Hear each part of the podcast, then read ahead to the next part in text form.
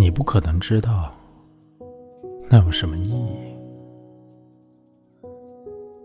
对面的圆圈们只死于白天。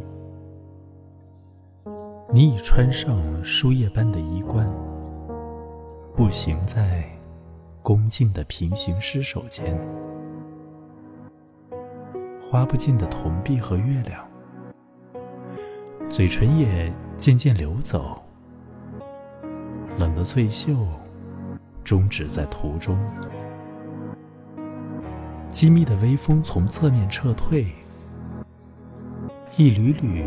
唤醒霜中的眉睫，就这样，珍珠们成群结队，沿十月之水，你和他行走于一根琴弦。